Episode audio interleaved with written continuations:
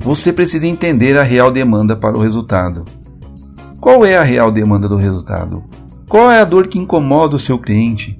Qual a linguagem que ele entende e aceita para que você possa efetivamente demonstrar o resultado no final do seu trabalho? Para ser uma pessoa que entrega ou alcança resultado, você precisa entregar o que se espera de resultado. Olá, seja bem-vindo a mais um episódio do S26, podcast voltado a jovens profissionais, executivos e até mesmo você, profissional com alguma experiência que está buscando desenvolvimento ou ascensão na vida profissional. Eu sou Milton Rego, profissional da indústria, com longa e sólida experiência em gestão industrial. Ministro treinamentos e palestras nas áreas da qualidade, liderança e gestão. Enfim, ao longo da minha vida profissional, desenvolvi forte experiência na solução de problemas e liderança de equipes, com resultados expressivos nas áreas e companhias em que atuei. O objetivo desse canal é dividir com você minhas experiências para formar e trabalhar em equipes de alta performance e com resultados expressivos. Nesse episódio eu vou falar para você sobre a necessidade de você entender qual é a real demanda de, de, entrega de resultado que o seu cliente ou que você espera? Qual é a necessidade que você realmente precisa entregar? Qual é o resultado que você realmente precisa buscar? Você precisa identificar qual é a dor que incomoda realmente o seu cliente. Qual é a linguagem que ele entende e aceita como resultado. Não adianta você vir com meios tradicionais de medição se essa não é uma linguagem que o seu cliente entende, que ele efetivamente vai aceitar como resultado. E você efetivamente vai ser considerado um, um, um profissional, uma pessoa que entrega resultado a partir do momento que ele entende realmente que você está entregando o resultado que ele espera. Então vamos lá. Vou contar para você a história de quando eu fui contratado como gerente de qualidade de uma empresa. E na época, quando eu fui contratado pelos sócios ou por, pelos é, proprietários da empresa, é, eles demonstraram para mim uma insatisfação, uma preocupação muito grande em relação aos problemas de qualidade que existiam na empresa. Os custos eram muito altos. Eram muitos problemas de rejeição na linha de montagem, eram muitos problemas de retrabalho, eram custos de rejeição junto ao cliente, muitas reclamações de clientes.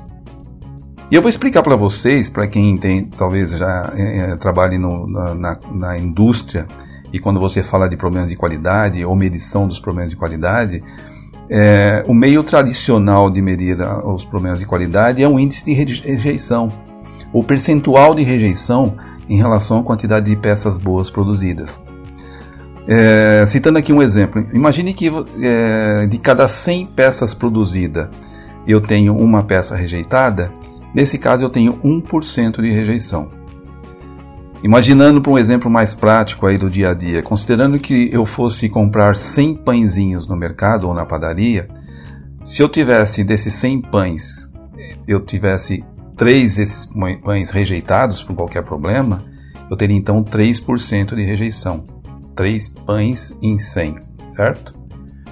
É, na verdade, essa é a forma tradicional de, medir, de medir os problemas de qualidade, são os índices de rejeição na, na produção, o índice de rejeição no processo de produção, tá? É, mas efetivamente o que preocupava os proprietários da empresa não eram esses índices. Na realidade, eles falavam muito em valor monetário. A linguagem de entendimento que eles, que eles tinham em relação às perdas e aos problemas de qualidade era o dinheiro especificamente. Então eu utilizei um indicador, então, em vez de utilizar um indicador é, tradicional da qualidade que é o índice de rejeição, o percentual de rejeição, eu utilizei então o indicador conhecido como custo da não qualidade. Ou seja, para cada peça rejeitada, eu, eu transformava isso em valor em dinheiro e media isso relacionado ao valor total de faturamento ou de fabricação que a peça tinha, ou que a empresa tinha então no mês. Então eu transformei a rejeição, que até então a gente media em índice, transformamos então essa rejeição em valor monetário.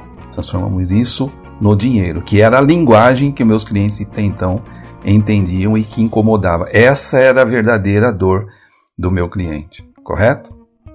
O foco, então, foi atender a demanda do cliente. o que eles queriam, na verdade, é, não eram reduzir especificamente os índices de rejeição, claro que era, mas eles queriam o que eles entendiam, na verdade, era a redução das perdas em dinheiro pelos problemas de qualidade. Quando eu efetivamente comecei a demonstrar as, as, reduções, quando eu comecei efetivamente a atuar, focar naqueles problemas que mais impactavam o valor em termos de dinheiro, as rejeições em termos de dinheiro, quando eu comecei a demonstrar o dinheiro economizado em função das ações que a gente estava tomando para resolver os problemas de qualidade, eu comecei a ser é, é, identificado então como um profissional que entrega resultado. E então eu entreguei para o meu cliente o resultado que efetivamente ele esperava. Então, para ser uma pessoa, um profissional que entrega ou alcança resultado, você precisa entregar o que se espera de resultado, entregar o que o cliente quer, não o que você acha que tem que entregar. Então, eh, para você efetivamente entregar resultado, eu, eu identifiquei aqui alguns passos básicos. Então, o primeiro passo é que você identifique qual é a real dor do seu cliente, do que ele mais reclama, o que realmente o incomoda. Quando você estiver conversando com ele, identifique nas entrelinhas as expressões, né, onde que efetivamente ele demonstra maior dor. A partir dessas informações, você elabora indica indicadores e referências baseado no desejo do seu cliente.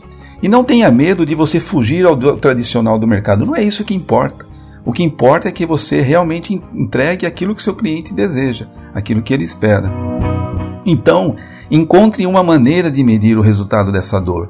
Identifique, seja criativo, busca ajuda, busca referências, diferen formas diferenciadas, até é, tenha até algum mecanismo no mercado já tradicional para medir aquela dor, ou então não. Elabore a sua maneira de medir para que você possa medir o resultado antes de você começar a atuar e depois o resultado final depois da sua atuação. E comece medindo primeiro a situação atual. Você precisa, para você entregar resultado, identificar e medir a qualidade ou medir a, sua capacidade de entregar resultado, você tem que comparar com alguma coisa. E, a, e a, inicialmente você tem então uma, é, que identificar o seu ponto de partida para que você possa, no final, é, medir se você melhorou efetivamente ou não. A partir do momento que você identificou lá a situação atual, identificou suas formas de, de medir esses resultados, identifique duas ou três causas principais que impactam fortemente no resultado atual. É a lei de Pareto diz que é, 20% das causas é, que impactam em 80% dos, do resultado dos problemas que você tem. Então, identifique duas ou três causas principais e foque. Identifique as causas, ataque elas primeiras e não desvie a sua rota, por mais tentado que você seja a fazer isso. Vá medindo então os resultados ao longo do, do, trabalho, vá tomando ações, fazendo as correções e finalmente compare então o resultado final com o resultado inicial. A mensagem final aqui é que você só entregará resultado se entregar o que realmente se espera de você. Então, reforçando, não tenha medo de encontrar meios diferentes do tradicional de medir o resultado. Mais uma vez, reforçando, você só será um profissional que entrega resultado se efetivamente atender à demanda, aquilo que o seu cliente espera de você. Desde que o seu cliente enxergue suas entregas como resultado, isso é o que realmente importa. Esse foi então mais um episódio do podcast S26. Espero que eu tenha contribuído de alguma forma para enriquecer o seu conhecimento e que esse possa ser mais um elemento para o seu crescimento profissional e pessoal também. Fique à vontade, comente, opine, compartilhe. Me siga aqui nas minhas redes sociais e divida suas experiências comigo. Para mim será sempre um grande prazer ter a oportunidade de saber a sua opinião e aprender também com você. Nos vemos no próximo episódio.